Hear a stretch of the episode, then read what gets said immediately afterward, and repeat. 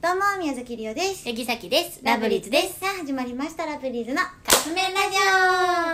オあの、はい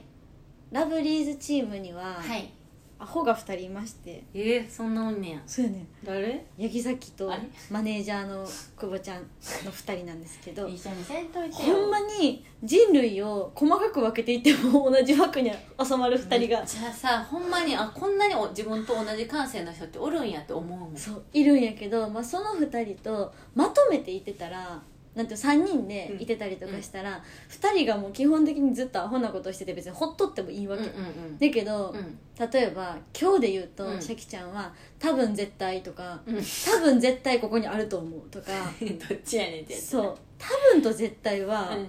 絶対一緒に使わへんのよっ確かにてあ確かにじゃないのとかそういうことが、まあ、あるのね言ってるのうんで,、うんでリオが処理せなあうかんんうみんたいな、それが最近マネージャーの久保ちゃんにもあっうんて、あのラジオ終わりに、うんうんまあ、神戸からシャキちゃん姫路にうん帰るじゃん、うんでリオは久保ちゃんと大阪の方向かって帰ってて、うんうんうんうん大阪の方向かってもう朝早かったうんかうんうらん久保ちゃん寝てたんよ電車でね、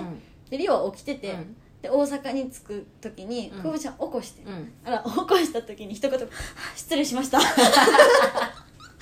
いや一言目それみたいなさっき失 礼しましたさんめっちゃツボなんよななんかその後にでもなんて言ったか聞く何「はあギリギリセーフ」 ごめんごめんごめん何が?」って言って寝てたし完全に起こしてもらってるそう起こしてもらっててちょこれ言ったら怒られるかもしれへんけどさ、うん最近さうん覚えたら例えば、まあ、田中さんっていう人に電話しとうと思うやん、うんあのしとるとするやん、うんでもう事務所に斎藤さんっていう人がおるとするやん、うんそしたらえっと一度斎藤に確認してみますみたいなこと言いたかったと思うやんが言うたら自分の自社の人はまあ言うたらなんぼさメールの方でも呼び捨てにしたりするやうんん、そうねもう宮崎とか言うたら、うんやねんけどその田中さんに対して、うんあの田中というものに